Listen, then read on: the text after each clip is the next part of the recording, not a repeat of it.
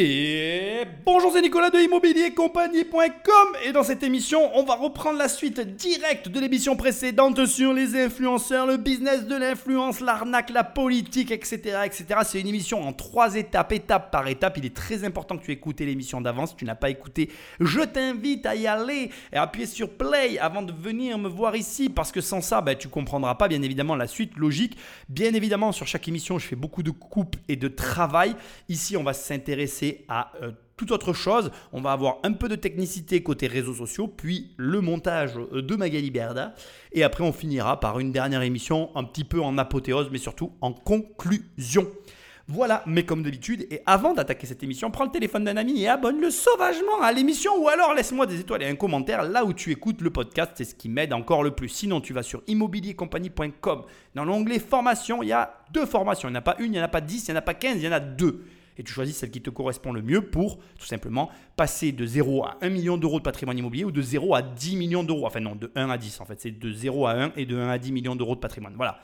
Enfin, dans l'onglet livre, il y a des livres et dans l'onglet coaching, il y a du coaching avec moi. Tu cliques, tu cliques et on travaille ensemble, sans toi libre d'ailleurs d'y aller ou de ne pas y aller. Bref, sans plus de transition, Patrick Magneto, on attaque parce qu'on a du travail. Le placement de produits est une poule aux œufs d'or, selon ce consultant en stratégie des médias. D'un côté, on a la publicité traditionnelle, achetez-moi ce stylo ou vendez-moi ce stylo, et puis de l'autre, j'ai quelqu'un qui va dire, euh, qui va discuter avec moi euh, de ses coups de mou, de ses moments de joie, etc. Et à un moment, il aura ce stylo dans la main. Je vais vouloir avoir le même parce que on est vraiment sur de l'émotionnel. On n'a pas l'impression qu'on a acheté un produit, on a l'impression qu'on fait un peu comme un copain, comme un ami, comme quelqu'un, puis qu'on suit tous les jours. Les placements de produits serait deux fois plus rentable pour les marques que les spots publicitaires. Je ne sais pas si on va s'en sortir de cette émission tellement elle va être longue. Alors, je ne vais pas m'opposer à ce que vient de dire notre consultant en stratégie marketing. je n'oserais pas, voyons. Mais c'est pas vrai. Alors, il a raison. Il y a le côté émotionnel et connexion avec Instagram. Euh, quand tu suis un influenceur sur les réseaux, ben en réalité, il y a, euh, comment je dirais, euh, il y a ce côté, voilà, je m'y attache et je le suis au quotidien, etc., etc., qui vient jouer dans le, enfin, comment dire, dans la décision d'achat. Et ça, c'est une réalité. Mais en fait, là, il te dit, enfin, pour moi, il te dit vraiment pas toute la vérité. Le vrai fond du problème, c'est que les médias traditionnels ne proposent aucun élément de mesure. C'est-à-dire que, je te l'ai dit dans cette émission, mais quand tu payes une pub à la télé, il y a des gens qui regardent et tu ne peux pas mesurer concrètement ce que la pub t'a rapporté. Alors qu'avec les réseaux sociaux, mais c'est un truc de fou, c'est mesurable, quantifiable, ciblable. Tu peux même cibler. Tu peux aller chercher du micro-influenceur qui va influencer une certaine niche. Tu peux vraiment faire un avatar client hyper personnalisé et réussir comme ça à avoir parfois avec de tout petits influenceurs des résultats, mais que tu imagines, que tu imagines même pas d'ailleurs et que tu n'auras même pas avec la télé. Donc euh, c'est voilà, c'est, tu peux pas euh, parler comme il parle. Ce n'est qu'un aspect du problème. Il y a un autre, un autre aspect aussi qui est, qui est pas négligeable, c'est le coût. C'est-à-dire que là où à la télé, pour des chaînes de grande, enfin, on va dire que les créneaux qui pourraient t'intéresser pour la télé te permettent de te payer plus d'influenceurs qui vont avoir plus de conversions. Et en fait, il y a tellement de paramètres qui font que les réseaux sociaux sont plus intéressants qu'en réalité, c'est pour ça que dans cette émission, je t'incite à devenir, devenir ton propre réseau social. Eh bien, euh, il faut que tu fasses ton propre réseau social et que tu le développes parce que ça peut être un atout pour toi dans ta vie, j'en suis convaincu. Alors la machine à cash de Magali Berda a fait des envieux.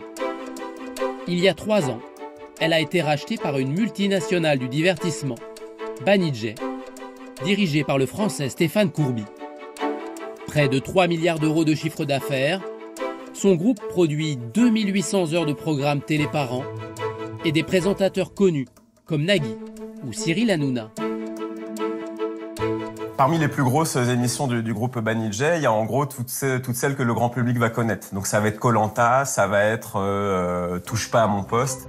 Puis après, on a des émissions de télé-réalité, évidemment, euh, les Marseillais, euh, et toutes ces déclinaisons-là, les ch'tis, etc. Les émissions de télé-réalité font naître de nouvelles stars qui sont ensuite mises en valeur dans les autres programmes du groupe et exploitées par la filiale Shona Events pour promouvoir des produits. L'étape d'après, euh, ça va être bah, de faire vivre justement ces vases communicants, cet écosystème. Et donc, une fois que nos incarnations auront explosé en termes de communauté, euh, de business, on va essayer de les faire revenir ensuite dans des émissions de télé issus du même groupe, évidemment. Ça peut être touche pas à mon poste. Alors, Mila, qu'est-ce que t'en penses? Bon, merci, hein, parce que je vois que, que, tout le monde a l'air très concerné par le sujet. Oui, on est concerné. Euh, moi, pour avoir... On sait qu'on va avoir des séquences cultes, des séquences qui vont faire euh, le buzz, euh, qui vont être vues, donc plusieurs vues qu'on va remonétiser. On va faire monter la communauté de l'influenceur qui va pouvoir vendre plus cher ensuite ses campagnes, ses opérations spéciales, le brain content, tout ce que vous voulez. Et en fait, c'est sans fin. C'est sans fin. Le buzz et l'argent du buzz. Une mécanique bien huilée mais qui a des ratés. J'ai décidé de commercialiser l'eau de mon bain car je suis une adepte des bains de minuit. J'adore euh, me faire du bien dans le bain. Ce que vendent certains influenceurs, qu'ils fassent partie de l'écurie Berda ou non, n'est pas toujours du meilleur goût. Je vends maintenant mes culottes. Donc c'est des culottes qui ont été portées par moi. Tu vas pouvoir posséder une planète, une exoplanète quelque part. Certaines de leurs promos sont même parfois totalement illégales. Et en fait, vous passez le code en 48 heures sans que vous ayez besoin ben, de vous déplacer. Vente de faux permis, de fausses cartes d'handicapés, vente de drogue ou exercice illégal de la médecine. Elle fait les, euh, les injections au visage et elle fait également les injections aux fesses. Les influenceurs donnent aussi parfois dans le dropshipping. Ils vendent très cher des produits disponibles pour pas grand-chose sur des sites de vente en ligne chinois. Autre dérive à la mode, le détournement des crédits des comptes professionnels de formation vers des formations douteuses. Vous avez le lien qui vous redirige vers le, le lien de l'État, de votre compte CPF. C'est l'État qui vous finance, vous n'avez pas d'argent avancé, c'est pour Bibi. Sur les réseaux sociaux, des pages spécialisées comme celle-ci dénoncent les pratiques suspectes et recense des centaines d'exemples. Des dérives auxquelles n'échappent pas les stars de l'influence de Dubaï.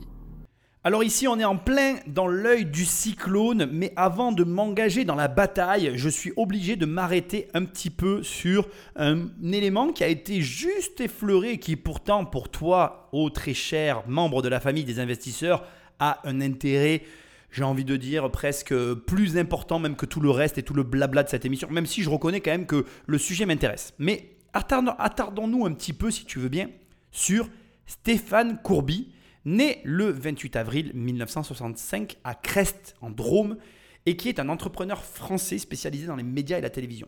Je ne vais pas euh, te faire l'affront de te lire une fiche Wikipédia et ou de te dire que j'ai fait de grandes recherches, mais je t'invite réellement à t'intéresser à, à cet entrepreneur qui pour moi est parti réellement de rien et s'est réellement construit un empire médiatique colossal. Et non seulement il s'est construit un empire médiatique colossal, mais il est extrêmement bon et performant. Et je devrais même aller jusqu'à dire que je comprends mieux certains j'ai envie de dire, échauffouré à la télévision française actuellement vis-à-vis de toute cette polémique, tant à mon avis, il a fâché beaucoup de monde dans le milieu médiatique. Et n'oublie pas que la main qui te nourrit est aussi la première main que l'on va mordre, et je pense que cette histoire est sombrement aussi une histoire de main à mordre. Parce qu'ici, tu as très clairement, et tu vas le voir dans un instant dans l'émission, deux grands groupes qui s'affrontent, et comble de l'ironie, il se trouve que Stéphane Courby, à travailler dans les deux groupes, pardon.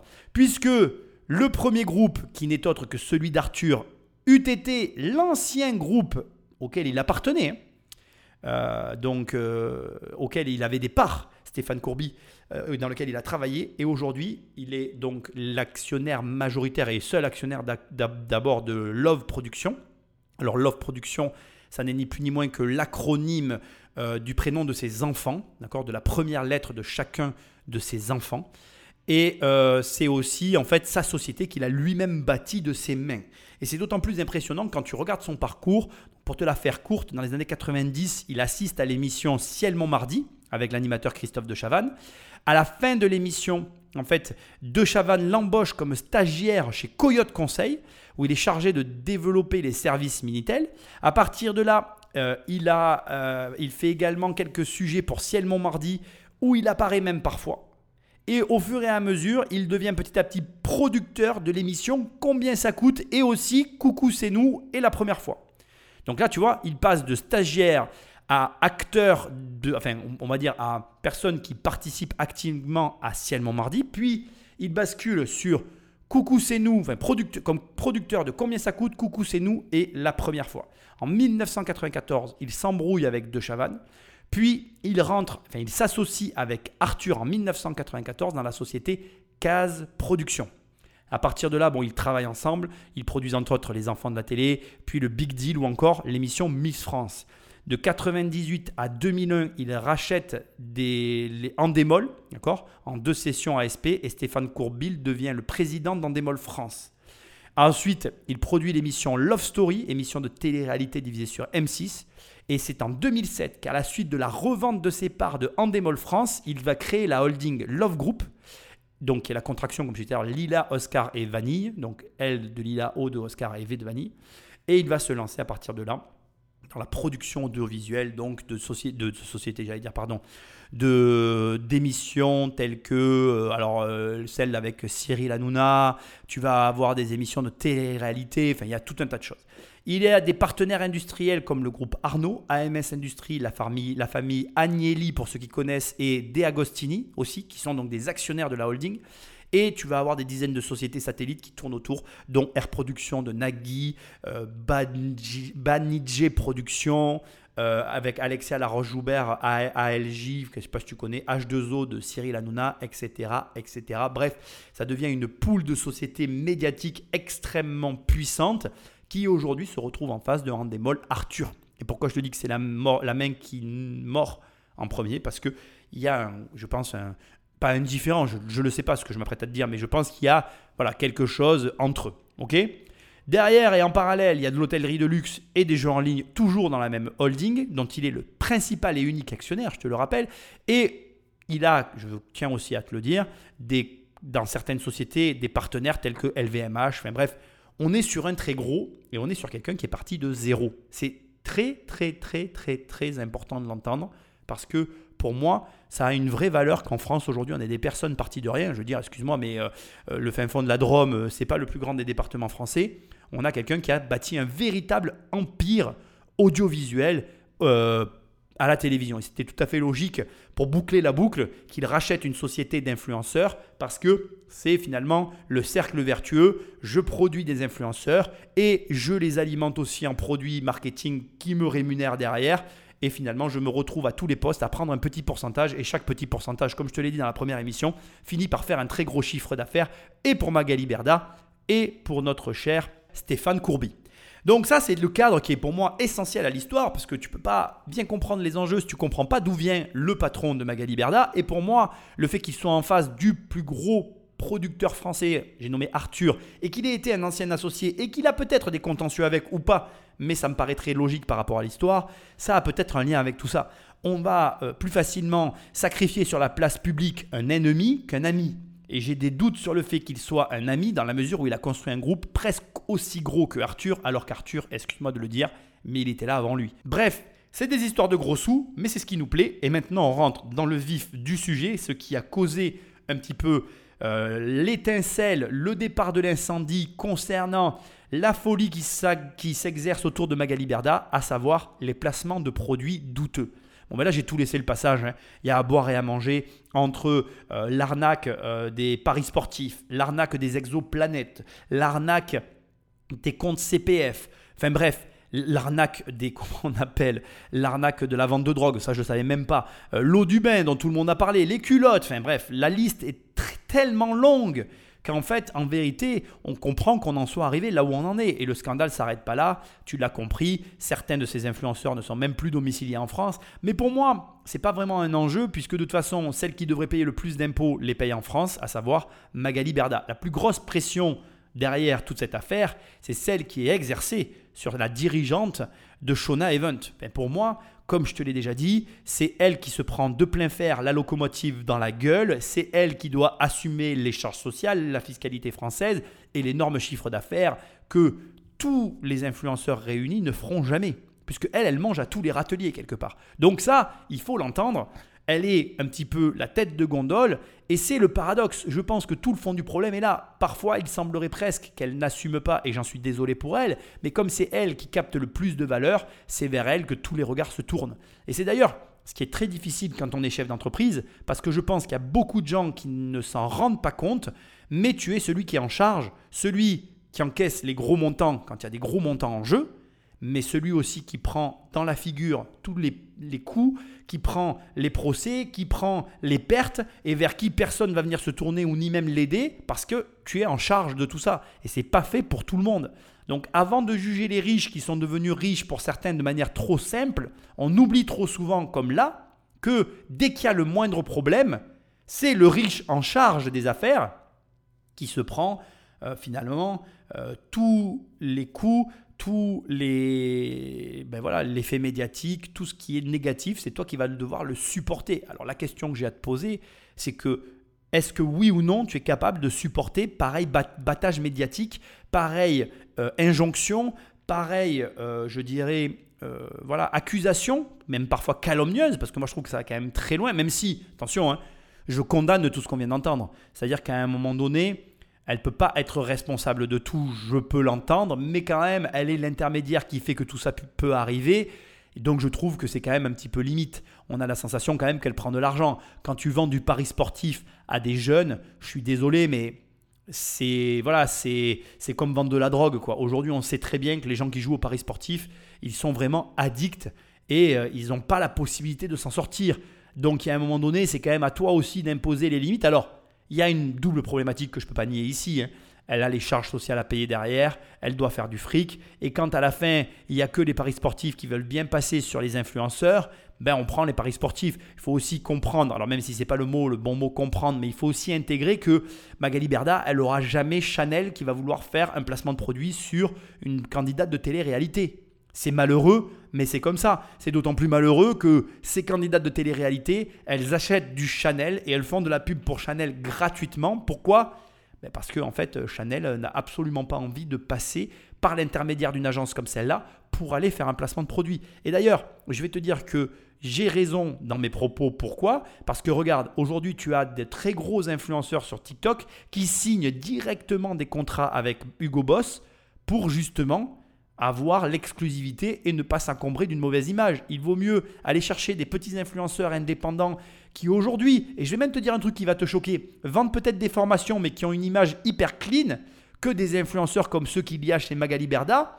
Parce que, ben, je le pense, hein, mais aujourd'hui je pense qu'il y a les marques de luxe qui pourraient avoir un intérêt d'aller chercher certains influenceurs, mais il va falloir être très sélectif sur ceux qui ne sont pas entachés de euh, procès et de euh, de, comment je dirais, euh, de, de mauvaises images comme là on peut avoir ici. Et le problème, c'est que c'est Margali Berda qui se prend tout de plein fouet.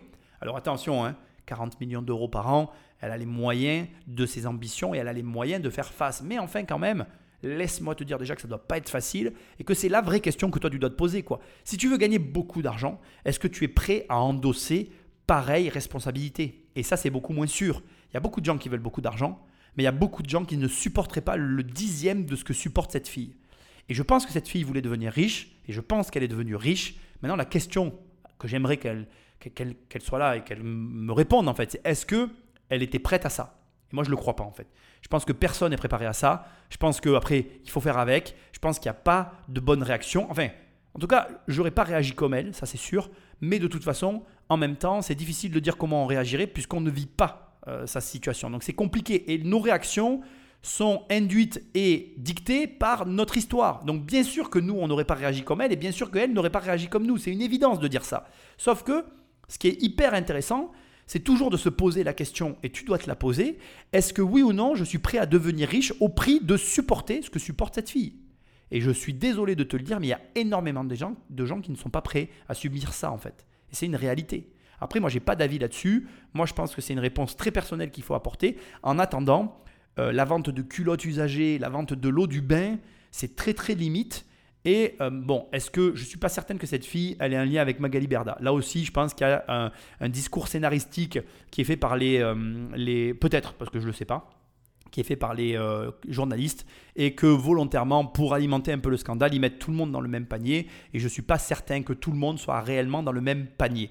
Je pense que la télévision ici veut s'extirper de cette affaire parce que, comme je l'ai dit au départ, que ça plaise ou non à la télévision, Stéphane Courby, c'est le producteur et associé de Nagui qui est sur le service public. Et ici, on est sur une émission du service public. Et je pense malheureusement que l'on est dans un panier de crabes et qu'il n'y en a aucun qui est, euh, comment je dirais, plus vertueux que l'autre, qu'ils sont tous impliqués d'une manière ou d'une autre, tant en fait finalement tout le monde est imbriqué l'un dans l'autre. Et qu'au bout du compte, là encore, on est face à des groupes qui se connaissent, qui se côtoient, qui ont travaillé ensemble, et donc au final qui ne peuvent pas nous délivrer la vérité vraie. C'est pour ça, et c'est hyper important à ce stade, je suis obligé de te dire que je t'ai parlé de Stéphane Courby et de son histoire, et c'est pour ça que toi, faut que tu sois hyper méfiant sur tout ce qu'on te dit en fait. Tout ça, c'est qu'une histoire d'influence et tu ne sauras pas le, vrai fin mot de l'histoire. Je pense qu'il y a ce qu'on nous veut bien nous dire, il y a ce qui a été découvert et puis il y a tout ce qu'on ne nous dira jamais en fait.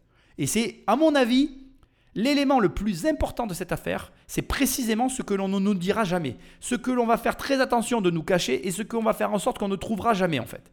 Et tant qu'on n'aura pas ces informations qui sont dissimulées, et comme dans toutes les affaires, il y a toujours des informations dissimulées, Tant que tu n'auras pas ces informations, tu ne sauras pas le vrai fin mot de l'histoire. Et pour moi, certes, tout ça c'est parti de Booba et on va en parler, tout ça c'est parti de autre chose. Mais maintenant, on se retrouve dans une situation où chacun essaye de ramener la couette de son côté et aujourd'hui France 2 essaye de se dégager de cette affaire alors qu'ils sont impliqués. Hein. Je te le répète, France 2, Nagui, Nagui, Stéphane Courby. Donc, ils essayent tous maintenant de se dégager de là en, mode euh, Moi, non, non, j'ai les mêmes propres, vous inquiétez pas. Sauf qu'ils sont tous impliqués. Et je crois que, bon, bah déjà, si tu suis des candidats de télé-réalité, la meilleure chose que tu as à faire, c'est de te désabonner, premièrement. Et deuxièmement, je te le dis aussi, euh, sois très vigilant sur ce que chacun te dit dans une affaire. Parce qu'encore une fois, il y a ce que tu vois, ce que tu comprends et ce que tu interprètes, mais il y a surtout ce que l'on ne te dit pas. Et ça, eh c'est ce qui a le plus de valeur.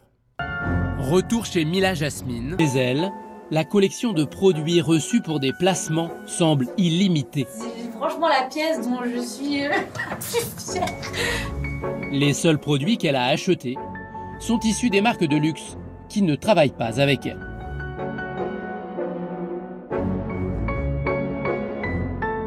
« 90% de mon dressing déjà ce sont des placements parce que je ressens plus le besoin d'acheter parce que je reçois tout le temps des produits et je porte les placements qu'on m'envoie. Pour ses fans qui voudraient s'habiller un peu comme elle, mais qui n'en ont pas les moyens. Mila a fait la promotion d'un site internet. C'était un mois avant notre rencontre. Je vais vous parler du nouveau site internet avec lequel je collabore qui s'appelle La Moula Shop. Aujourd'hui, bah, grâce à mon code promo, vous avez moins 20% qui sont valables sur tous les produits du site. On y trouve des vêtements classiques, mais aussi des contrefaçons de grandes marques comme ce bracelet d'un modèle Hermès ou ces fausses lunettes Balenciaga vendues 28 fois moins cher que l'original. La publicité de contrefaçon, un délit qui peut valoir deux ans de prison et 300 000 euros d'amende. Il y a eu des affaires de marques de contrefaçon Alors moi je fais pas ça. Hein. Euh, moi, franchement, euh, vous pouvez voir en bas, tout est vrai. Oui, moi, je. Mais non, mais, mais même si j'achète du vrai, je ne vais pas proposer du falche à ma communauté. Déjà, c'est euh, illégal. vous n'avez pas travaillé avec un truc qui s'appelle la Moula Shop Non, moi, j'ai jamais travaillé avec eux. Vous parlez du nouveau site internet avec lequel je collabore qui s'appelle la Moula Shop. Moi, c'est des vêtements, c'est pas. Là, c'est des vêtements que je promouvois. Hein. Ouais, c'est ça. C'est en fait. Ben, c'est pas de la contrefaçon, c'est une chemise. Mais c'est pas une chemise Diop euh, ou Dior ou c'est une chemise. en, fait, en fait, sur le site La Moulin Shop, il y a aussi des articles de contrefaçon. Ah oui, bah ça, je suis pas du tout au courant. C'est Magali qui m'a donné ce, ce placement. Mila Jasmine botte en touche. La responsable serait Magali Berda, son agent, qui lui fournit les contrats des marques. De retour à l'agence à Paris, la patronne des influenceurs proteste de sa bonne foi les contrefaçons seraient apparues après la signature du contrat. On n'est pas propriétaire des sites internet, c'est-à-dire que nous, bah, on vérifie le site, si, c'est carré, bah, on le valide, si c'est propre, on le valide, et si derrière, eh bien, euh, le client, le site fait, excusez-moi du terme, de la merde, eh bien, euh, on le bannit. Suite à cette publication, on, arrête parce qu'on s'aperçoit que la marque, en fait, je ne peux pas contrôler ce qui se passe après. Magali Berda serait donc elle aussi une victime. Problème, déplacement litigieux, Shona Evans en a proposé des dizaines d'autres à ses influenceurs. Donc là, on est sur un des passages cultes de l'émission qui a finalement été repris, puisqu'après elle s'énerve. Je l'ai coupé parce que moi, ça me, suis pas dans le scandale, si tu veux. Elle s'énerve parce qu'elle elle estime avoir été piégée. On lui a soumis donc des partenariats qu'elle aurait fait sans qu'on lui en parle avant, parce qu'elle a demandé que pour cette émission, on lui parle à chaque fois avant de ce dont on allait lui parler, pour pouvoir consulter son service juridique et apporter les bons éléments de réponse ou les bons silences sur les propos à tenir par rapport à la situation. Et le problème ici, il est très simple. On a d'un côté euh, Mila Jasmine qui, en rigolant, te dit non, mais moi j'ai rien de faux. En fait, c'est pas le problème que tu es toi rien de faux, comme je l'ai dit tout à l'heure. Elle, bien évidemment, elle achète du Chanel et du Gucci et c'est du vrai. Le problème, c'est qu'elle vend des produits qui dirigent sur une boutique où on a des produits qui imitent du faux, et donc c'est de la vente de contrefaçon. Mais là maintenant, on arrive aussi au cœur de l'émission, c'est-à-dire que il y a un autre problème, et je donne raison à Magali Berda, c'est que Internet, tu peux très bien mettre quelque chose en ligne, l'enlever le lendemain matin, le remettre le lendemain soir, et que finalement, si tu n'es pas pris sur le fait, tu ne seras jamais pris en fait. Et en plus, je peux t'en parler parce que c'est un, comment je dirais, un mécanisme extrêmement complexe. C'est-à-dire combien de temps est resté le produit à la vente, combien de gens l'ont acheté, à combien s'élève le préjudice. Tout ceci est tellement éphémère et peut-être tellement contrôlé par un système complexe et surtout intraçable pour les autorités que je pense qu'on est dans une situation qui se rapproche plus d'une impasse que d'une réalité. Attention, je ne cherche pas à désengager Magali Berda. Je ne me fais pas l'avocat du diable. J'essaye juste de te montrer qu'il y a une réflexion à avoir, une réelle réflexion qui consiste à dire oui, aujourd'hui, et c'est vrai, quelqu'un peut, par exemple, ce matin, mettre en ligne une boutique avec dessus une contrefaçon d'un bracelet Hermès, comme on vient de le voir dans l'émission. Il peut euh, proposer sa candidature à Shona Event en disant voilà, je vais faire un placement de produit pour telle chemise que j'ai créée et il sait qu'il y a des tests euh, sur son site qui vont être faits pendant trois jours. Il peut donc, pendant ces trois jours de test, retirer le bracelet et Shona Event ne verra pas le bracelet. Il peut laisser la situation telle qu'elle jusqu'à ce que le placement de produit ait lieu sur l'influenceuse et qu'une fois que le placement de produit ait lieu, activer en un clic l'apparition du bracelet sur le site, recevoir le trafic, faire ses ventes, retirer le bracelet et si personne l'a vu, pas vu, pas pris, l'affaire est, est bouclée et c'est réel. Ce que je te dis, techniquement, je sais comment le faire. Et moi, qui suis pas un bon d'Internet, si je sais le faire, les petits malins qui ont un site web et qui le maîtrisent savent aussi le faire. Donc si tu veux, je ne cherche pas encore une fois à me faire l'avocat du diable. J'essaye de te montrer que la réalité qui se cache derrière cette problématique, elle est beaucoup plus complexe que ce qu'on veut bien te dire. Et tout à l'heure, je vais te renvoyer une balle que tu t'es peut-être dit que j'avais entériné un peu trop rapidement. Quand je t'ai dit il y a tout ce que l'on ne te dit pas, une chose par exemple que l'on ne te dit pas et qu'on pourrait te dire, c'est que sur un marché, quand il y a deux acteurs, ils se partagent le marché. Toujours sur le même marché, quand il y a quatre ou cinq acteurs, ils se partagent le marché. Tu es d'accord avec moi? Aujourd'hui, sur le marché de la, euh, comment je dirais, euh, de l'agence de placement de produits d'influence, on l'a vu, on va mieux le voir, il n'y a que deux acteurs. Et ces deux acteurs sont détenus pour partie, donc concernant Magali Berda, par Stéphane Courby, et pour partie opposée par WeEvent, tenu par Arthur. Si par hasard, tu vois, une polémique explosait et que c'était le groupe d'Arthur qui se retrouvait en situation de monopole, tout l'argent serait capté par Arthur. Alors je suis pas en train de sous-entendre euh, qu'il y a une manigance parce que je ne crois pas du tout à ça et je pense pour le coup que Booba n'est juste qu'un élément perturbateur qui a mis le doigt sur un élément qui agace profondément l'État.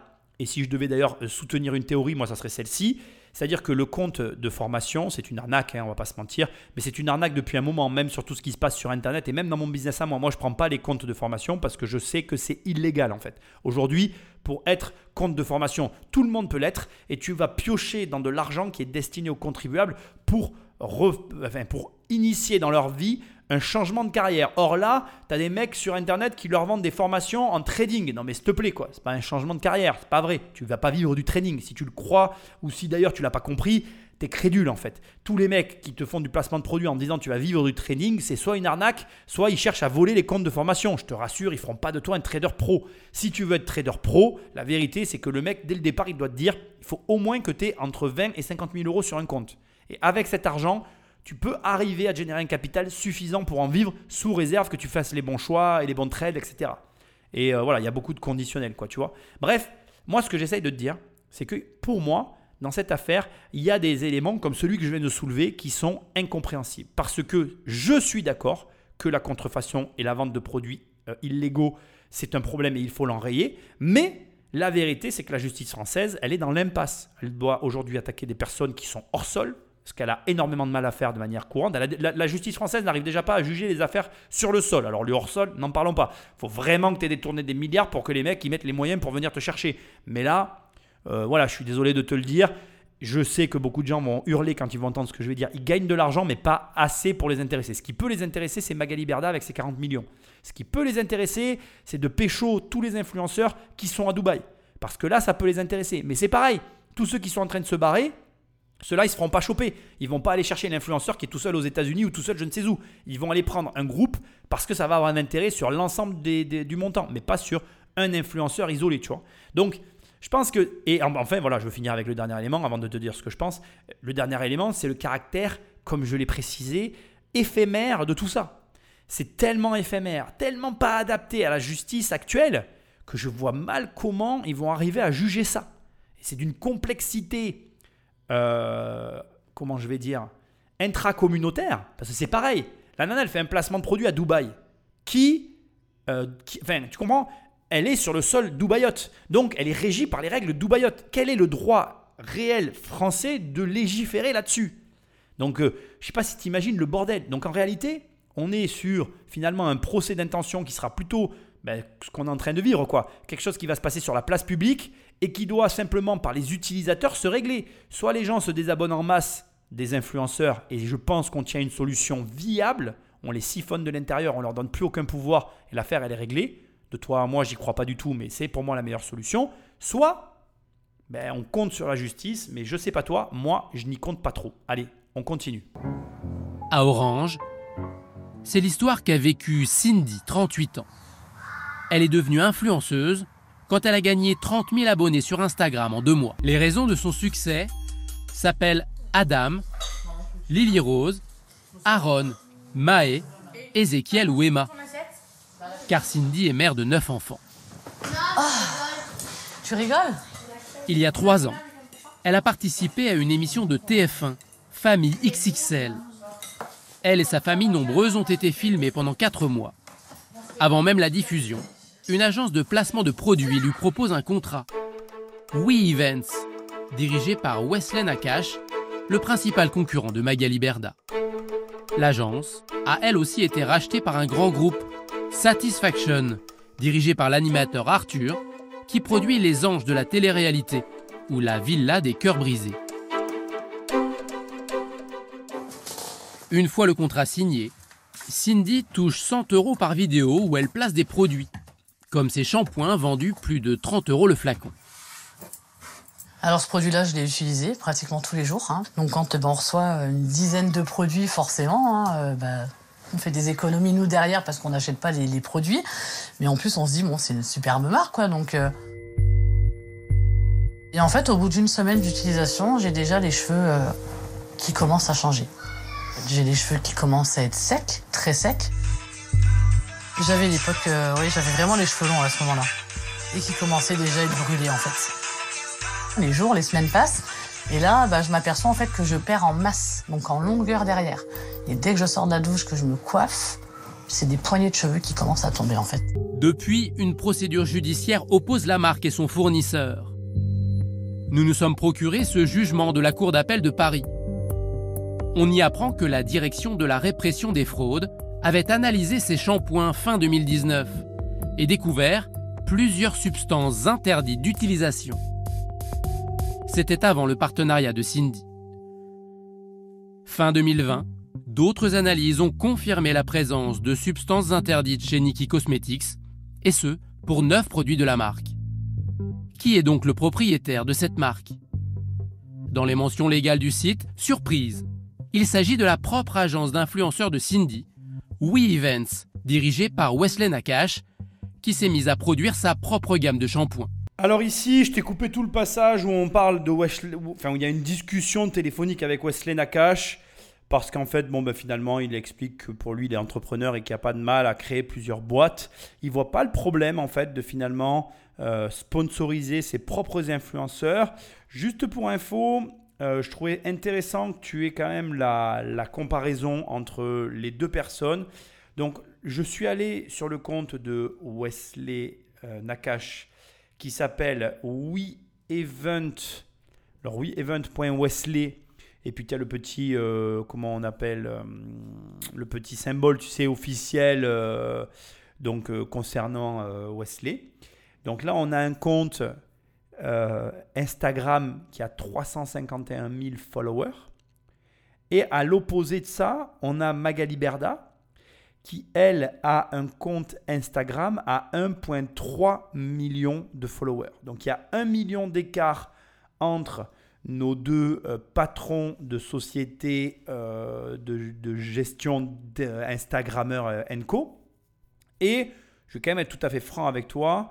Je trouve qu'il n'y a absolument pas la même, la même présentation, le même profil, on va dire, de l'un à l'autre. En gros, Magali Berda, on est vraiment sur une personne qui s'est montée limite en tant qu'influenceuse à la façon de ses propres influenceurs.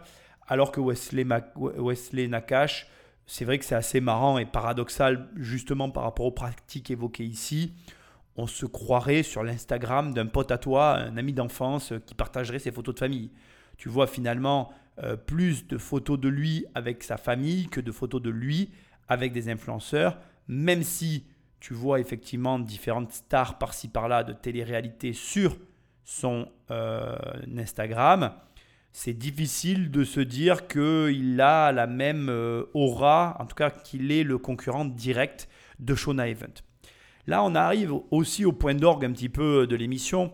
Alors, on a euh, notre très euh, intéressante amie Cindy Family Off, elle aussi qui a donc bien un compte Instagram à 63 000 abonnés, qui nous explique avoir été victime de Wesley Nakash de produits qu'elle avait à, présenter. Et pour chaque vidéo faite sur son Insta, elle touchait 100 euros. Donc ça veut dire que déjà, quand tu as des chiffres comme ça qui te sont avancés, tu peux considérer que la société qui dit je te donne 100 euros par vidéo, ils savent déjà que la répétition et les produits que tu présentes vont attirer X milliers d'euros sur les comptes. Donc euh, le process est rodé et normalement quand des entreprises comme ça euh, ont déjà des prix préarrêté, prédéfini, eh c'est parce qu'ils savent pertinemment, ils savent exactement combien ils vont gagner avec chacune de ces publications. Là où le bas blesse, c'est exactement comme elle dit Cindy, c'est quand euh, elle passe les produits et que les, produits sont nocifs. Bon ben là, clairement, je, vais être tout à fait transparent avec toi, je, trouve ça euh, scandaleux. Pour moi, il n'y a aucune discussion, aucune réflexion possible. Et il y a d'ailleurs, je comprends qu'on dise qu'il faut que ça s'arrête parce qu'à ce stade, euh, c'est voilà, c'est pas normal qu'il y ait des gens qui achètent ça, qui se retrouvent avec des problèmes et que personne ne contrôle effectivement, euh, on va dire, euh, la situation. Mais on est sur des métiers, euh, ben voilà, des agences d'influenceurs qui font, qui font finalement le, le relais entre des personnes qui ont une audience et des marques. C'est quelque chose qui, qui est complètement nouveau. D'ailleurs, ça nous amène aussi sur une réflexion que je voudrais que tu commences à avoir, qui indique réellement que le monde a changé depuis Facebook hein, pour moi. D'ailleurs, pour moi, j'arrête pas de le répéter, mais le monde a changé depuis que Apple a proposé l'iPhone et depuis que Internet finalement est dans les mains de toute la planète. Et qu'aujourd'hui, on se retrouve avec des gens qui, d'un côté, ont une audience, qui directement peuvent monétiser cette audience, et de l'autre côté, des marques qui ont la volonté de toucher l'audience qui, qui est possédée par des gens. Et quelque part entre les deux, on a ces agences qui essayent de faire la jonction entre, donc d'un côté, eh bien, euh, les influenceurs qui possèdent cette audience et de l'autre côté, les marques qui veulent toucher l'audience que possèdent les influenceurs. C'est vraiment, euh, pour moi, voilà, quelque chose qui doit te faire réfléchir. Dans le premier épisode, je te disais, si tu as un téléphone et que tu l'utilises du mauvais côté, ben, c'est que tu n'as rien compris à ce qu'on fait actuellement et finalement à là où on en est de nos jours. Mais maintenant, dans cette émission-là, je te le dis aussi, si tu n'as pas compris que aujourd'hui tout le monde était en capacité de se construire une audience et que presque une audience est un actif au même titre que les actifs immobiliers, les actifs boursiers, etc., etc., eh bien, tu n'as pas compris non plus l'époque dans laquelle on vit. Maintenant, j'ai aussi conscience à un moment donné que euh, il y a une problématique qui est en train d'être soulevée par ces agences. Et dans cette émission, personne t'en a parlé, mais il y a de plus en plus d'agences qui ont des catalogues même extrêmement petits de moyens et micro-influenceurs qui sont eux aussi très très très rentables lorsque une marque qui vend des produits peut s'adresser à un influenceur qui a une audience de produits de niche. Je ne sais pas si tu comprends tout ce que je suis en train de t'expliquer, mais en gros, pour toujours faire écho à un petit peu tout ce que je répète dans mes émissions, mais si tu as une chaîne YouTube ou un Instagram sur les poules, eh bien, tu as peut-être potentiellement plus de chances de gagner énormément d'argent parce que tu t'adresses à une audience qualifiée et de petite taille et que du coup, tu vas intéresser une agence euh, de, qui va te proposer des marques spécifiques justement aux poules et que donc comme tu es dans une niche et que tu vas être peut-être le seul ou un des rares à être dans cette situation, eh bien, euh, tu vas gagner potentiellement beaucoup d'argent. Et ça aussi, moi j'ai un membre de ma famille qui à un moment donné a voulu lancer une agence de gestion d'influenceurs. Il faut que tu saches qu'il avait réussi à avoir quand même une dizaine d'influenceurs. Donc ça veut dire qu'au moment où je te parle, même si l'émission concerne essentiellement les deux plus grands influenceurs, étant donné que les deux font de la merde, excuse-moi de parler comme ça, mais c'est la vérité, je pense que tu peux considérer qu'il y a de la place pour quelqu'un qui ferait du marketing d'influence éthique et qui aurait la capacité aussi, parce que c'est quelque chose que je répète à tue-tête depuis un certain temps, d'intégrer dans son marketing le produit qui doit être vendu. Je m'explique, tu vas pas payer le même prix pour une publication sur un livre que pour une publication sur une marque comme Dior. Parce que le panier moyen sur la boutique de Dior, est 100 fois ou 1000 fois plus élevé, eh bien, euh, tu vas pouvoir facturer, permettre à ton influenceur de facturer beaucoup plus cher pour une marque de vêtements que pour un bouquin dont on sait que le livre se vendra en moins grande quantité et où le panier moyen sera mécaniquement plus petit. Ce qui veut dire qu'au moment où je te parle, donc premièrement, il n'y a pas d'agence euh, d'influence qui propose justement cette adaptation en fonction des produits, donc il y a un marché. Deuxièmement, il n'y a pas d'agence d'influence qui a la capacité à conserver finalement une certaine forme d'éthique tant, tant, il y a d'argent en jeu, et ça on le voit aussi euh, là maintenant. Et troisièmement, étant donné que les deux seules agences de gestion d'influenceurs finalement se ressemblent énormément tant dans leur pratique que dans leur façon de procéder, pour moi, il m'apparaît très clair qu'il y a de la place pour de nouvelles agences. Et comme je te l'ai dit, il y a des gens qui se lancent sur ce marché et qui arrivent à capter des talents. Donc, il y a plein d'opportunités. Comme toujours, il n'y a pas que du mauvais dans tout ça. Et comme toujours, au lieu de critiquer et d'avoir un avis négatif, positionne-toi comme un concurrent et propose quelque chose de différent parce que si tu fais mieux, tu vas capter un pourcentage des 40 millions de Magali Berda, un pourcentage de l'argent que fait WeEvent de euh, Nakash, euh, comment il s'appelle déjà euh, Wesley Nakash, et donc potentiellement un pourcentage de 40 millions, et on va dire aller de 20 ou 30 millions, ça va faire quand même beaucoup d'argent. Donc, moi, c'est ça que j'aime pas dans les gens qui critiquent. Arrête un petit peu de critiquer, vois les opportunités justement là où elles sont, et comprends que toutes ces personnes-là ne font pas un bon travail et donc il y a de la place pour faire un travail plus éthique, mieux contrôlé, plus intelligent et peut-être mieux orienté et pour les consommateurs et pour les créateurs. Bref, ça c'est mon opinion et c'est aussi de la théorie parce que dans la pratique, encore une fois, je l'aurais suffisamment dit dans mon analyse, la critique est facile, l'art est difficile. Magali Berda, elle fait 40 millions d'euros de chiffre d'affaires. C'est pas tout le monde qui arrive à les faire. Garde ça bien en tête. C'est facile de l'incriminer, c'est facile de l'accuser, c'est facile de... Voilà, on peut tout dire et rien dire. En attendant, elle les fait, pas toi, pas moi, mais elle. Donc réfléchis à ça. Mais alors, qui contrôle ces placements de produits? Que fait l'État pour empêcher ces dérives? Nous avons sollicité la direction de la répression des fraudes pendant plusieurs mois. Ils ont finalement accepté de nous répondre par téléphone. Allô? Oui, bonjour. Des milliers de placements à surveiller chaque jour, des vidéos qui disparaissent des réseaux en quelques heures. Les services de Bercy semblent dépassés. Euh, les publications des influenceurs, euh, certaines sont pérennes et certaines sont euh, plus éphémères. Et, parfois, bah, ça prend du temps. C'est des enquêtes qui sont complexes. Donc effectivement, les résultats sont pas instantanés, mais c'est bah, un, un, réel sujet qui gagne en ampleur, qui, pour lequel nous nous mobilisons fortement euh, pour cette, euh, pour cette année. Et moi, ce, ce dont je peux vous assurer, c'est de la mobilisation de nos équipes sur le sujet.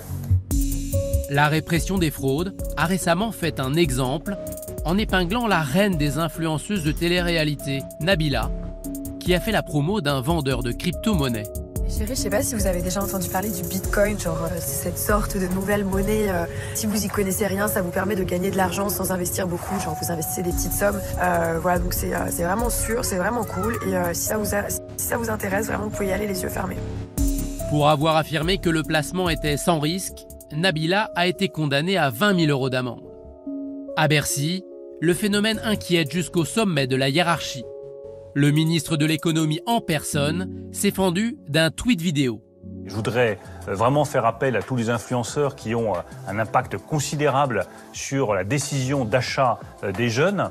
Prenez vos responsabilités. Le ministère a créé un site dédié pour signaler les fraudes. On est exactement dans ce dont je t'avais parlé durant finalement ces deux émissions, la problématique éphémère derrière les publications des influenceurs, dans la mesure où, comme il l'a très justement dit, comme l'interlocuteur de la journaliste de la DGCCRF l'a précisé, eh bien, lorsque la publication est pérenne, l'action peut être menée. Malgré qu'ils aient pris Nabila en euh, fer de lance et aussi en sacrifice humain pour montrer qu'ils étaient en colère, ils savent pertinemment que la réalité est beaucoup plus difficilement enrayable que l'exemple. D'abord 20 000 euros pour Nabila au vu et on va dire à l'arriéré euh, de la starlette et des montants, je pense que c'est juste dérisoire et on est plus dans le geste et dans le symbole que quoi que ce soit d'autre. Mais en parallèle de ça, comme je te l'ai répété tout le long de l'émission, il y a clairement une incapacité à gérer la situation tant notre système n'est pas adapté à ce système. Alors moi, j'ai pas la réponse, hein, et je pense pas qu'il y aura jamais de réponse parce que d'abord, premièrement, les réseaux sociaux évoluent beaucoup plus vite que ce qu'on l'imagine. Je veux dire, aujourd'hui, il y a TikTok. Il y a quelques mois en arrière, enfin même quelques années, une paire d'années en arrière, TikTok n'existait presque pas. C'était un truc euh, qui faisait rire tout le monde et que personne ne regardait. Aujourd'hui, ça a pris la première place. C'est en train d'écraser tout sur son passage. Donc déjà, même Instagram a reconnu, a reconnu là récemment être dépassé et ne pas réussir à rattraper TikTok, on est en droit de se demander et même d'imaginer que dans les années qui arrivent, de nouveaux réseaux vont émerger, écrasant les anciens, faisant que même si les gouvernements pondaient des lois, eh bien ces lois seraient rapidement obsolètes de par la, vitesse à laquelle tout cela évolue. Même pour nous, hein, un producteur de contenu, c'est assez compliqué de se retrouver. Et c'est pire que ça parce que aujourd'hui, tu vas avoir, on va dire, des contenus qui vont mieux marcher sur certaines plateformes plutôt que d'autres, que lorsque tu vas exploser sur une plateforme, tu vas drainer toutes les autres plateformes vers le haut. Enfin bref, comme je suis en train de te l'expliquer plus ou moins à demi-mot, c'est, euh, on va dire, un bordel sans nom pour tout le monde en fait. Les créateurs de contenu qui doivent s'adapter en permanence et définir quelle stratégie ils vont pl- employer pour quelle plateforme et comment ils vont se développer. Finalement, laisse-moi te le dire comme je le pense, mais les créateurs qui sont partout, pour moi, sont les grands gagnants parce qu'ils arrivent à drainer un peu euh, de, comment je dirais, d'intérêt sur toutes les plateformes et à comme ça regrouper tout le monde autour de leurs produits et de leurs services. Mais à l'inverse, les créateurs de contenu qui sont que sur une ou deux plateformes, ben, ceux-là sont plus en danger parce que ben, s'ils perdent leur trafic, et on va le voir dans un instant avec euh, pour finir cette deuxième partie, une influenceuse qui a tout perdu. Et tu vas voir que finalement, quand tu perds tout, ça tient pas à grand chose. Et finalement, tu as tout intérêt à vraiment, comme je le répète depuis toujours, bien, bien, bien gérer ton argent si tu veux prendre les virages et perdurer dans ce métier-là, qui est un métier finalement éphémère et un métier artistique. Pour revenir à la fiscalité, ça c'est énormément compliqué parce que bah, bien évidemment les réseaux sociaux permettent l'exil fiscal. L'exil fiscal complique l'accès au capital pour les, hum, les impôts et les impôts n'ont pas euh, un système français adapté à la situation. Alors, on a quand même dans ce pays le 49.3 qui permet de voter en urgence euh, certaines décisions et je ne suis pas inquiet sur le fait que, à mon humble avis, les politiques seront pour un cas comme celui-là particulier, pour des montants aussi importants comme ceux qui sont véhiculés au travers de cette activité-là, trouver dans le système complexe de l'administration française une mécanique beaucoup plus rapide pour aller capter de la valeur. Parce qu'il y a une certitude ici, c'est qu'il y a énormément d'argent à prendre et que donc, d'une manière ou d'une autre, la solution sera trouvée, tant pour les impôts comme finalement euh, pour tout le monde, parce que même pour les consommateurs, on va reconnaître que ça serait quand même bien qu'ils arrivent à enrayer le phénomène. Moi, je suis complètement pour, parce que je ne me suis pas encore exprimé dans ces émissions. Euh, tu vois, quand Nabila, elle dit que le Bitcoin est sans risque, elle ne peut pas parler comme ça. Que tu crois ou non au Bitcoin, ça c'est quelque chose euh, d'indépendant. Moi, j'ai tendance à croire au Bitcoin, donc je ne vais pas t'influencer en te parlant de ça, mais n'est pas la question de dire que tu y crois ou que tu y crois pas. Ça, c'est un autre problème. Mais que tu y crois ou pas, il y a quelque chose d'extrêmement important que tu dois intégrer. C'est que le Bitcoin est un investissement extrêmement volatile et que par conséquent, si tu y engages tes fonds, tu dois être prêt à les perdre.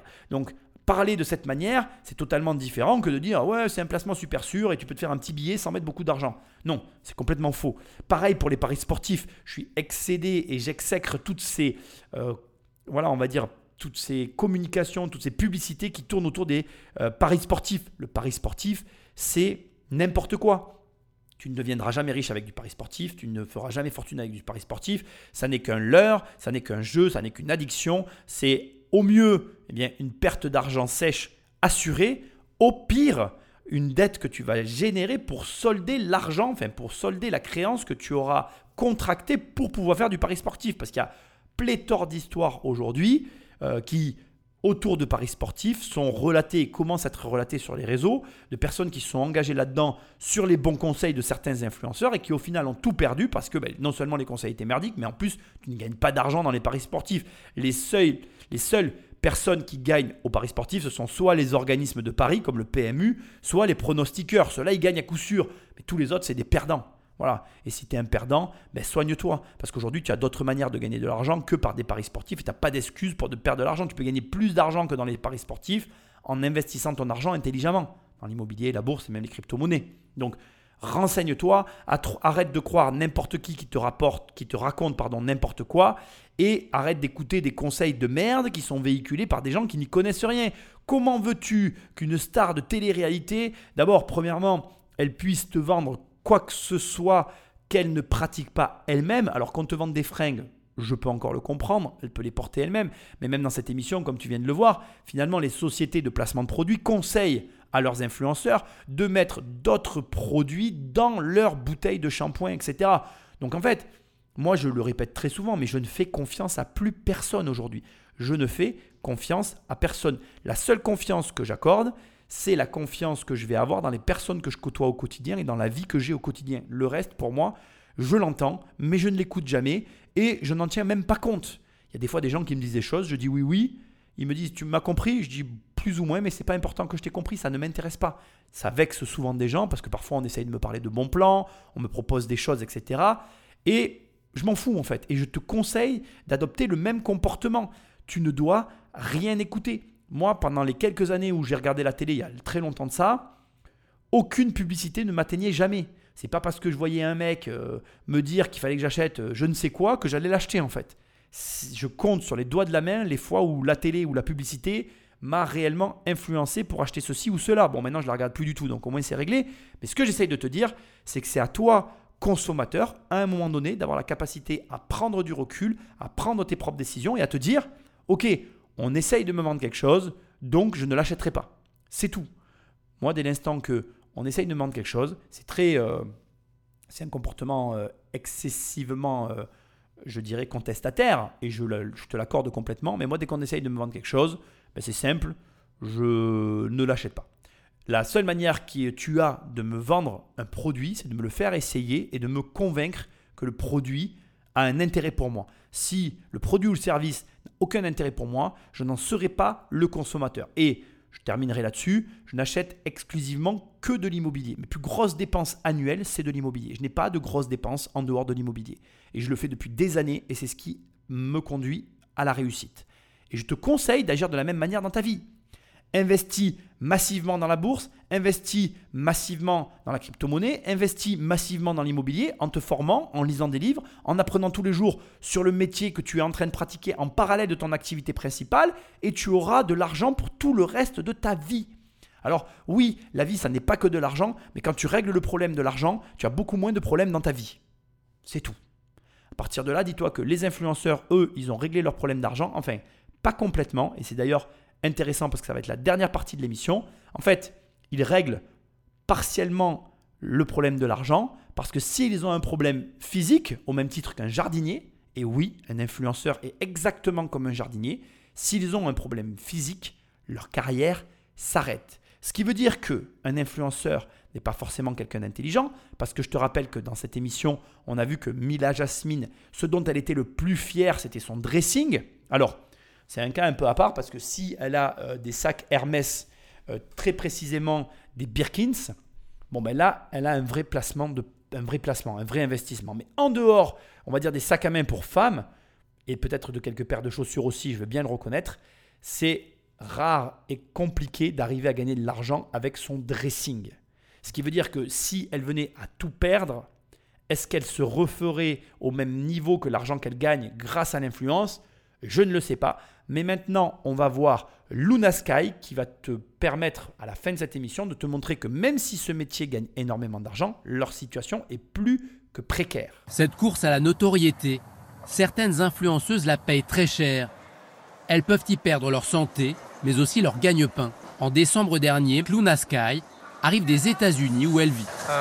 Elle est accueillie par son agent. Luna Sky est passée tout près de la mort après une intervention de médecine esthétique qui a mal tourné. Je suis contente, mais je suis stressée. J'espère qu'ils vont pas me dire la même chose que là-bas en fait. C'est-à-dire Bah qu'ils peuvent rien faire. Ce jour-là, elle est de retour à Paris pour se faire opérer. L'influenceuse a passé 4 mois à l'hôpital à Los Angeles. Elle a enchaîné les septicémies, des infections généralisées. Direction un hôpital public parisien où un chirurgien va tenter l'opération de la dernière chance. Un mois plus tard, Luna Sky a retrouvé le sourire. Elle a subi deux opérations et elle n'est plus en danger. Aujourd'hui, elle regrette d'avoir fait ses injections. Mais à l'époque, elle voulait seulement ressembler à la star Kim Kardashian toutes les influenceuses, elles s'inspirent de, de elles. Et, et, du coup, ça devient un peu le critère beauté euh, principal. Et on a l'impression que si on rentre pas dedans, on n'est pas jolie. Et donc, du coup, je pense qu'il y a ça. Et puis, il y a aussi euh, les critiques des followers aussi. C'est euh, Ah, t'as un gros nez, t'es moche, euh, t'es trop fine, t'es une planche à pain, etc. Ça, c'est un truc que les abonnés font. Et quand tous les jours, on reçoit des critiques, et quand on est influenceuse, on reçoit des critiques tous les jours, bah, on crée des complexes. En juin 2021, elle avait pensé mettre fin à ses complexes. Elle est alors à Dubaï, à l'anniversaire d'une amie influenceuse. Elle rencontre le docteur Azoulay, ici en chemise noire, un chirurgien esthétique français très en vue. Moi j'avais hyper confiance en lui, tu le dis c'est le chirurgien des, des, stars de télé, donc forcément quoi. Ce jour-là, le médecin aurait proposé de faire des injections d'acide hyaluronique. Il est arrivé pour l'anniversaire de Maëva, il devait faire celle de Maëva et donc du coup il a dit ouais bah, je vais faire, je vais, euh, j'en ai plus parce que je devais les faire à quelqu'un mais qui n'est pas là, qui veut les faire. Du coup, j'ai dit, ah bah moi. L'intervention se serait déroulée dans la chambre de son ami, alors que les règles d'hygiène exigent un milieu stérile. Le lendemain de l'opération, le chirurgien écrira même à la jeune femme pour qu'elle taise les conditions de l'intervention. Mais bien évidemment que je t'ai fait ces injections en France, à mon cabinet. Au cas où quelqu'un te pose la question, à toi, please. Filmé par son ami après les injections. Dors T'as pas le choix, y'a pas la clim. Luna Sky encaisse le choc. Ouais, bah la clim là. Bonne nuit, Cropopota. Tu nous as tués. Elle fera une deuxième série d'injections avec le docteur Azoulay. En tout, elle en aurait reçu 80. C'est de retour aux États-Unis qu'elle débute sa descente aux enfers. Ses plaies commencent à s'infecter. Elle est hospitalisée en urgence. J'ai refait une c'est privé, donc du coup, ils me disent qu'ils veulent plus prendre la responsabilité, qu'ils savent plus quoi faire. Je veux rentrer chez moi. Quelle est la responsabilité du chirurgien?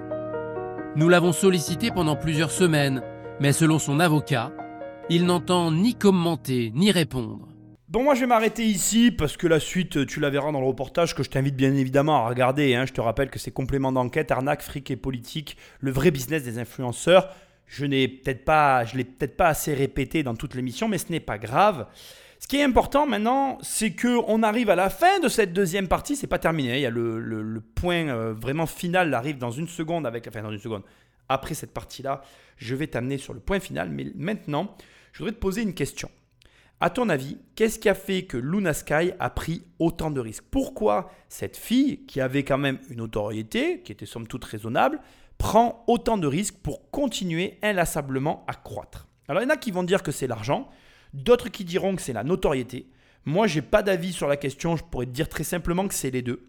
Par contre, là où je veux t'emmener en te posant ces questions-là, c'est que derrière la motivation qui est soit l'un, soit l'autre, soit les deux, hein, parce que moi, ce que je te sous-entends ici, c'est qu'elle a, elle a fait tout ça soit pour la notoriété, soit pour l'argent, soit pour les deux. Ça, c'est sûr. Mais peu importe la raison qui l'a poussé à faire ça, il y a caché derrière toute cette émission, toute cette série, euh, tous nos comportements aujourd'hui euh, collectifs qu'on peut avoir vis-à-vis de tout ça, un élément qui ressort et qui, à ce stade, je l'espère, t'a sauté aux yeux et te perturbe, c'est un, la standardisation de nos références, et deux, l'importance accrue que l'on accorde à ces nouvelles technologies que représentent les réseaux sociaux, le téléphone dans son ensemble et à la place qu'il a dans notre quotidien. Je m'explique, c'est extrêmement important. Les standards, c'est quoi? Quand Luna Sky te dit si je ne ressemble pas à Kim Kardashian, je n'y arriverai pas, elle se standardise. Et comme elle évolue dans un milieu où tout le monde essaye de faire du Kim Kardashian parce que personne n'est personne, parce que ces starlettes de télé-réalité n'ont finalement qu'une moitié de personnalité et qu'au bout du compte, elles ne se construisent qu'une image au travers d'une autre image, qui fait au final une image différente, certes, mais qui est quand même ni plus ni moins qu'une forme de copie, eh bien finalement ce standard qui s'impose à nous est en train de façonner une société dont je ne suis pas certain qu'on ait réellement envie. Je souhaite vraiment, mais alors vraiment, en plus j'ai une fille, je souhaite vraiment qu'elle ressemble pas à ce truc-là, quoi. Et c'est pas, faut pas le prendre au pied de la lettre dans le sens, ma fille sera forcément mieux que ces filles-là. Non, c'est-à-dire que je peux pas maîtriser le standard qu'elle va s'imposer à elle-même. On a tous eu à un moment donné ou à un autre, qu'on le veuille ou non, une forme d'idoles ou de personnes qui symbolisaient cette chose que l'on a envie d'être. Et comme j'aime à le dire, essaye de ressembler à, qui tu veux d'ailleurs, qui en tout cas mérite que tu veuilles lui ressembler, jusqu'à ce que tout le monde veuille te ressembler à toi. Et c'est ce qu'on est en train de vivre ici. Mais on le voit maintenant sous la réalité dérangeante que peut représenter finalement la standardisation à un niveau où des personnes ont beaucoup d'argent, pas vraiment de limites et pas non plus vraiment d'intellect pour faire face à ce que ça implique. Parce que vouloir ressembler à Kim Kardashian, je suis pas certain que ce soit une fin en soi.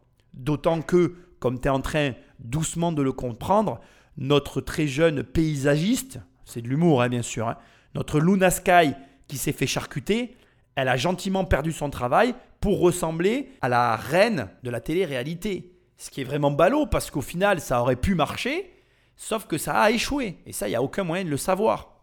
Donc la standardisation, c'est quelque chose euh, qui est euh, à, comment dirais-je, à prendre avec des pincettes. Il faut faire extrêmement attention à ça. Et il ne faut pas tomber dans des excès où justement on accepte tout et n'importe quoi pour ressembler à quelqu'un. Il y a un moment donné où je pense que il faut être capable de se dire, ok, il y a des choses qui m'intéressent chez cette personne, elle a des comportements et des choses qui m'intéressent. Je ne vais pas chercher à lui ressembler, mais à m'en inspirer. Ce qu'elle aurait pu tirer de Kim Kardashian, c'est qu'elle s'était façonné une silhouette et des comportements qui faisaient qu'on la reconnaissait quoi qu'il arrive. Donc, indépendamment de vouloir lui ressembler, elle aurait pu vouloir lui ressembler au travers des comportements et non copier bêtement un physique. Ok? Donc ça, c'est pour le standard. Sois très vigilant à ça. C'est vraiment une erreur grossière, mais on en est tous victimes. Je ne veux pas que tu crois que je passe à l'as moi aussi. À un moment donné, quand on n'arrive pas à trouver sa voie, on copie et on essaye de... Voilà, mais quand tu... Il y a copier et copier. Ne copie pas bêtement. Prends ce qui te plaît et adapte-le à toi. C'est la meilleure manière de copier. C'est comme ça que tu vas créer quelque chose de nouveau, d'original et qui va t'éviter bah, des fois de faire des erreurs grossières. Le deuxième point le plus dramatique en fait, et j'avais pas notion de tout ça avant de voir cette émission. Bien, c'est l'importance que tu accordes finalement aux haters, aux, messages que tu reçois tous les jours, l'importance que tu donnes aux remarques que vont te faire les gens. Alors j'ai la chance ou la malchance d'avoir une mère qui est relativement incisive avec moi. Je vais pas te mentir, c'est pas facile tous les jours, mais j'arrive à gérer assez facilement dans mon cas les mauvais commentaires que je reçois. Euh, j'ai un compte TikTok qui, est assez, euh, qui, a, une, petite taille euh, modeste, on va dire ça comme ça, et où je reçois des insultes. Et je peux t'assurer que c'est pas. Voilà, ça fait toujours quelque chose. Mais ce que j'essaie de te dire, c'est que, ben oui, quand tu t'exposes, tu t'exposes aussi à tout ça. Mais c'est à toi, à un moment donné, de comprendre deux éléments très contre-intuitifs. Premièrement, tes meilleurs amis sur les réseaux sociaux, ce sont les haters, justement. Et deuxièmement, toutes ces personnes qui ont des comportements extrêmement violents envers toi ne les auront jamais face à toi. Et en plus de ne pas les avoir face à toi, il faut savoir que même s'ils tenaient des propos, euh, on va dire, incriminateurs euh, face à ta personne, eh bien, ils n'iraient jamais aussi loin que derrière leur écran, derrière cette espèce d'anonymat qui semble les protéger et qui leur donne l'impression de pouvoir parfois aller au-delà de ce qu'ils iraient dans la réalité. Au final, ce que j'essaie de te dire, c'est quoi? C'est que donc, premièrement, il ne faut pas les considérer et s'en détacher le plus vite possible parce que bon, ben, la méchanceté gratuite, ça existe, mais c'est pas grave, puisque ces gens-là, en fait, de toute façon, ils feront jamais rien dans leur vie. Enfin, il faut pas mal le prendre, mais c'est peut-être un peu mm, péjoratif ce que je viens de dire. Mais ce que je veux dire, c'est que la plupart des gens qui critiquent n'agissent pas. Ils passent tellement de temps à critiquer, et comme ils sont dans un mode opératoire de critique, toutes ces critiques qu'ils formulent en permanence, ça les sclérose, ça les empêche de passer à l'action et du coup, ce sont des commentateurs et pas des acteurs.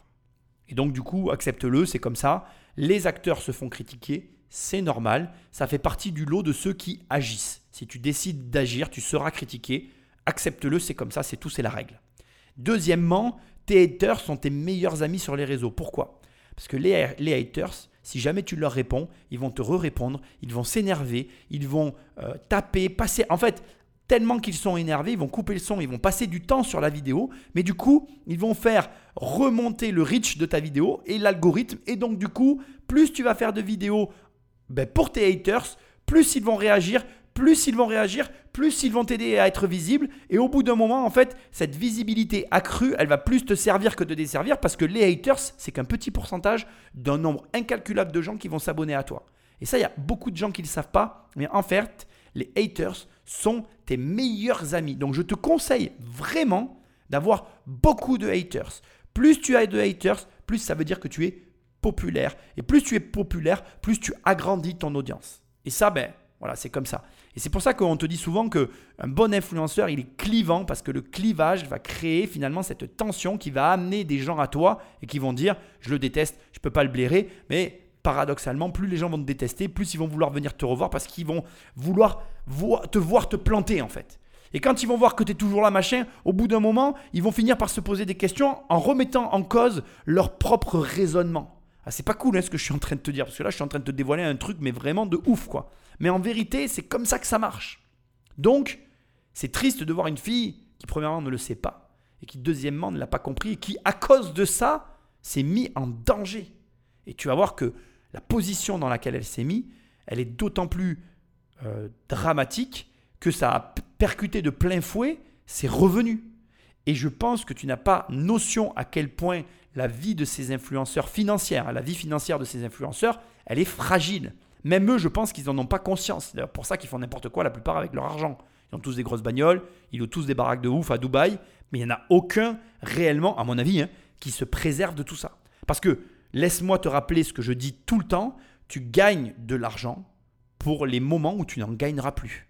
Et crois-moi, quand tu as des problèmes et que tu as de l'argent devant toi, c'est très différent que quand tu as des problèmes et que tu n'as pas d'argent devant toi. Parce que dans un cas, tu tombes à terre et tu te relèves pas, alors que dans l'autre, on appelle ça trébucher. Et je te rassure, trébucher, c'est jamais grave parce que tu te relèveras toujours. Et crois-moi, bah, écoutez la suite des aventures, plutôt je dirais des tribulations de Luna Sky, c'est vraiment pas funny, quoi. Hein Patrick, Magneto. J'ai ouvert ma chaîne YouTube, au bout de 4 semaines, j'ai dû la fermer. Euh, en un mois, j'avais gagné 160 000 followers sur TikTok. Euh, j'aurais continué, je serais maintenant au moins à, plus d'un demi-million, c'est sûr. Moi, on m'a appelé pour, euh, pour des jobs et je les ai refusés et c'était beaucoup d'argent. Beaucoup, beaucoup, beaucoup d'argent. Je sais que, en gros, Oui, si je fais le calcul déjà de base, sans extra et tout euh, que je fais, bah, c'est 175 000. Donc, euh, j'ai aussi refusé des tournages, c'est encore de l'argent. Donc, euh, ouais, en tout, euh, clairement, 200 000. Clairement, ouais, ma vie, elle a pris une tournure euh, différente. 200 000 euros de manque à gagner en 7 mois d'arrêt de travail. Luna Sky a également contracté un emprunt pour rembourser ses frais d'hospitalisation aux États-Unis. Difficile pour autant de recommencer les placements de produits. Toute activité physique lui provoque des douleurs. Le retour à la vie d'avant n'est pas pour tout de suite. Bon, avant de faire pleurer les chaumières, parce que c'est vrai quand même que c'est triste, hein, on peut avoir la vie qu'on veut, euh, voilà, c'est quand, même, euh, c'est quand même triste pour elle. Euh, je veux quand même que tu saches que depuis, elle a repris son activité, qu'elle est tirée d'affaire, que j'ai quand même fait des recherches. Ton humble serviteur a trouvé son compte Instagram où elle affiche aujourd'hui 419 000 followers. Elle a réouvert sa chaîne TikTok qui est toujours malheureusement pour elle à 163 000 followers. Le truc que tu dois savoir, c'est que sur un niveau comme ça de followers, eh bien, euh, elle peut quand même faire des placements de produits, d'accord? Donc, du coup, euh, en soi, euh, je vais dire que c'est pas catastrophique. Sa chaîne YouTube est elle aussi à nouveau en activité. Sa dernière vidéo remonte au moment où j'enregistre cette émission à 4 mois en arrière. Elle a 7800 abonnés. Donc, Luna Sky est à nouveau euh, sur les rails pour aller euh, to the moon. Bref. C'était de l'humour parce que Luna Sky, ciel, ciel, lune, tu vois. Bon, bref, tu m'as compris. Donc voilà, je veux que tu saches qu'en attendant, elle a repris euh, sa, son activité. Certes, je comprends très bien que ça ne va pas être facile. J'ai trouvé quelques articles où elle explique qu'elle a choisi de partager son nouveau quotidien avec ses cicatrices, etc. Et d'ailleurs, sur son compte, son compte Instagram, il y a des photos d'elle avec ses cicatrices, etc. Et donc, tu vois, en tout cas dans ce qu'elle est en train d'expliquer, l'argent qu'elle perd. Parce que physiquement, elle est atteinte et qu'elle ne peut plus travailler. Elle perd so- 175 000 euros pour 7 mois de travail. Donc là, ça fait 7 mois qu'elle a arrêté. Elle estime sa perte à 175 000 euros sans les extras. Moi, ce que j'ai fait, c'est que je suis parti de cette base sur 12 mois. Ça revient à un revenu annuel de 342 000 euros sur la base de 175 000 euros sur 7 mois. D'accord? Ça te montre que, donc, premièrement, quand tu n'as absolument rien, rien prévu, parce que je veux dire, cet argent, elle l'a gagné. Et quand euh, on entend la voix off qui dit elle a dû faire un emprunt pour payer ses, euh, comment dirais-je, ses soins aux États-Unis, ça je le comprends très bien. hein. La santé, ça coûte extrêmement cher. Donc il n'y a pas de problème sur le fond parce qu'aux États-Unis, c'est comme ça. Mais quand elle a dû payer un emprunt pour faire ses soins aux États-Unis, ça veut dire qu'il y a quelques années en arrière, ça fait au moins un an ou deux, qu'elle gagnait au moins 175 000 euros par an.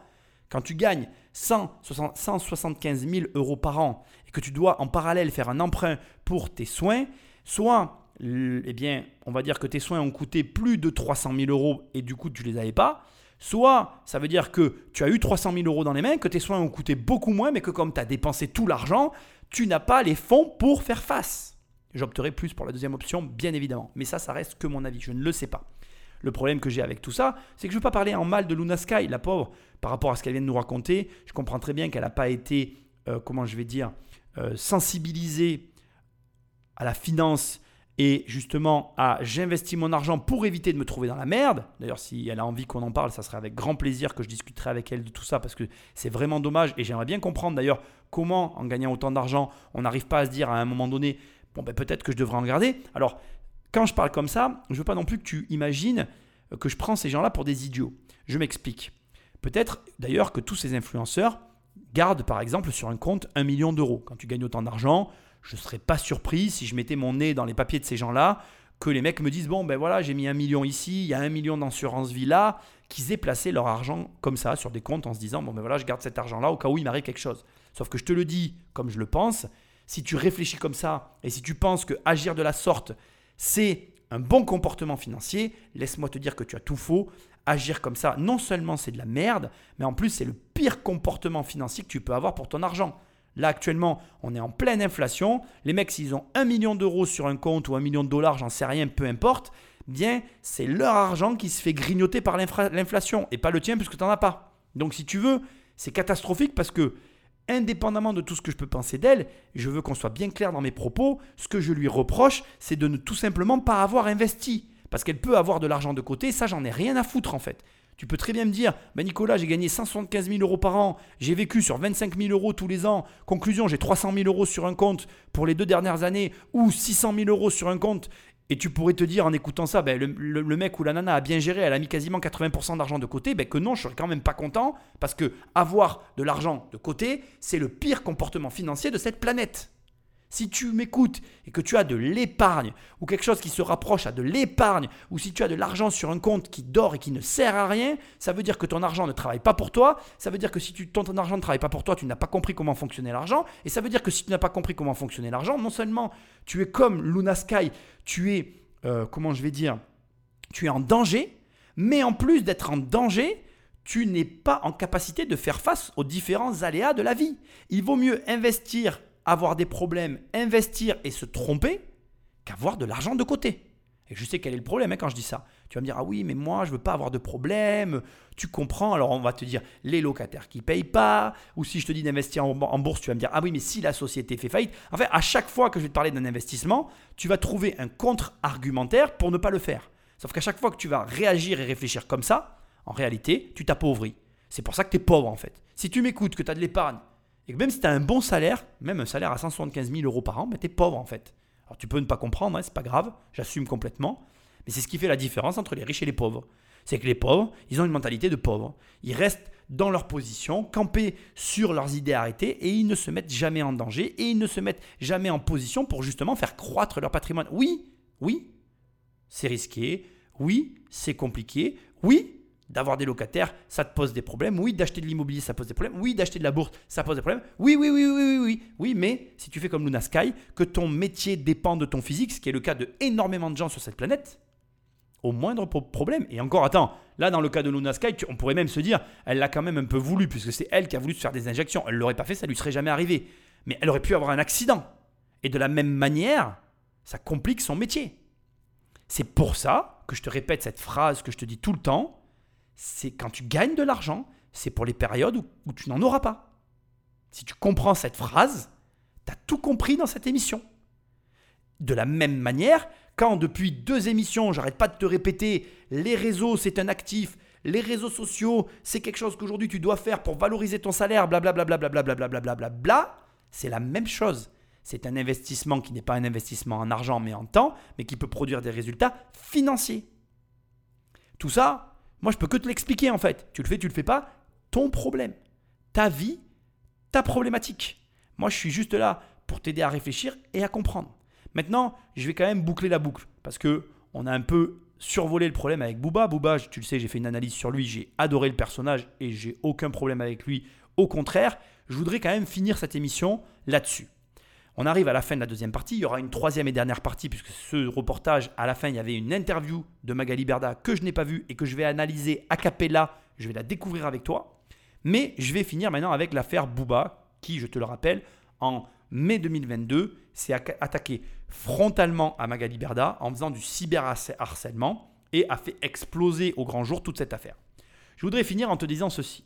Si on doit euh, éthiquement s'asseoir et au niveau de la morale juger qui a raison, qui a tort, bon, ben, il n'y a pas de discussion, c'est Booba qui a raison. Parce qu'à un moment donné, euh, au niveau de l'éthique, on va dire que, qu'on le veuille ou non, et je suis vraiment désolé pour Magali Berda, malgré tout le bien que je peux penser de ce qu'elle a fait, euh, et aussi le mal, parce qu'il y a des choses qu'elle a fait mal et je le reconnais bien volontiers. C'est pas mon univers, donc ne crois pas que je la défende. hein. Je ne suis pas un consommateur ni euh, une, personne, une personne friande de euh, ses tweets ou de je ne sais pas ce qu'elle peut faire d'ailleurs. Je la suis pas, quoi. Voilà, je me fous de cette fille, euh, je la connais pas. Mais indépendamment de tout ça, je reconnais ce qu'elle a accompli, la société qu'elle a construite, mais je reconnais aussi que euh, je n'arrive pas en l'état à me à dissocier le côté greedy de la personne du côté soi-disant éthique aujourd'hui qu'elle essaie de mettre en avant. C'est-à-dire que pour moi, elle a agi pour l'argent et sans forcément être trop regardante sur effectivement ben, les produits qu'on lui proposait et les partenariats qu'on lui proposait. Et d'ailleurs, je te l'ai déjà dit et je te le redis, nous-mêmes on a fait appel, alors c'est pas moi, ça serait long à t'expliquer, ce serait une longue histoire, mais j'ai eu affaire à ces services pour l'une de ces influenceuses.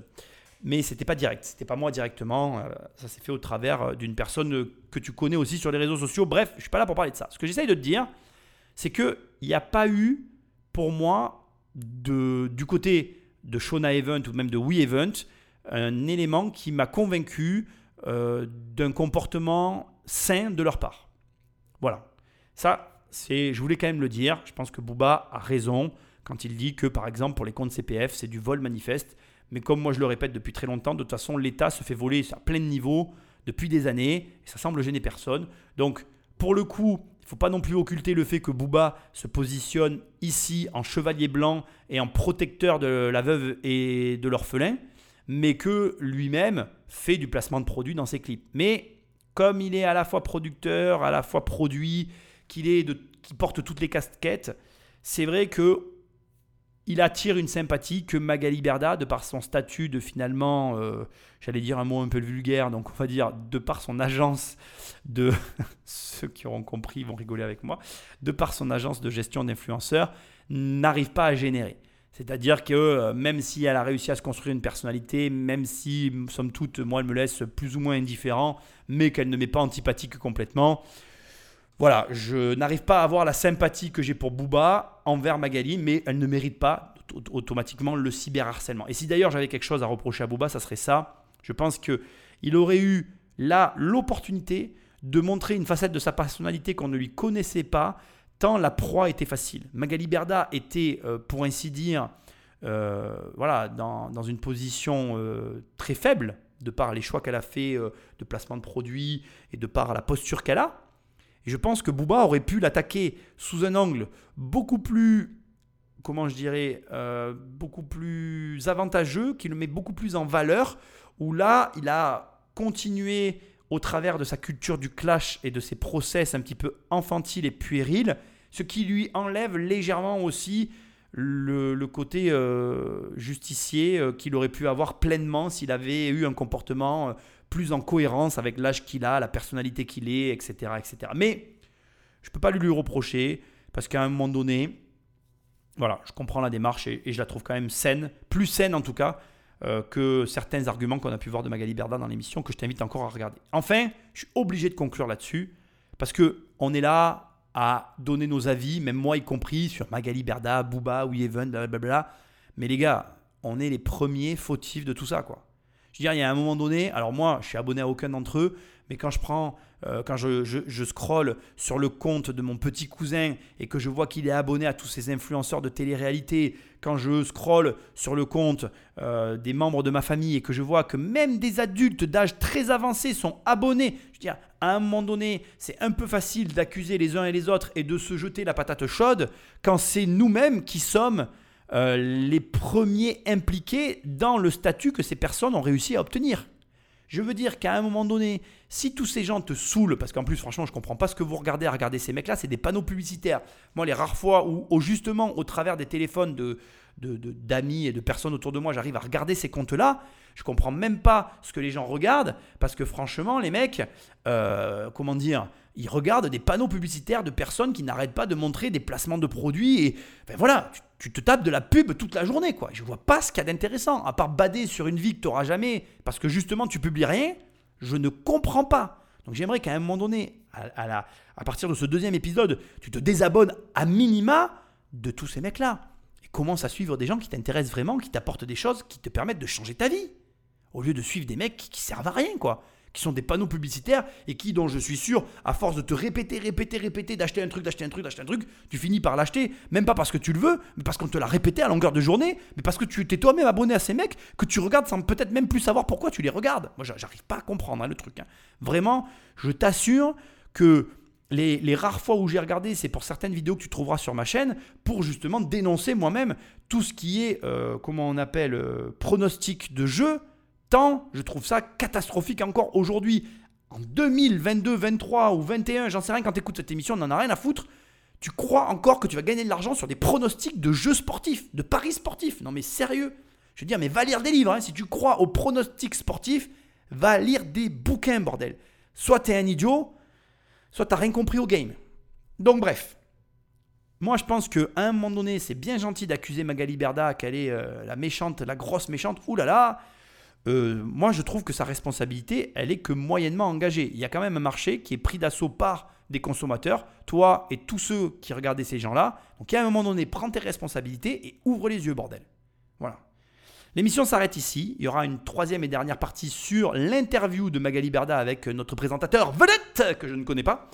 Et puis, ben, like, partage, va sur immobiliercompagnie.com si tu veux t'éduquer, si tu n'as pas envie de balancer ton argent par les fenêtres et que tu as envie d'apprendre comment gagner 1 million d'euros de patrimoine immobilier à crédit ou 10 millions d'euros. Bon, là, c'est plus difficile, hein, on va pas se mentir.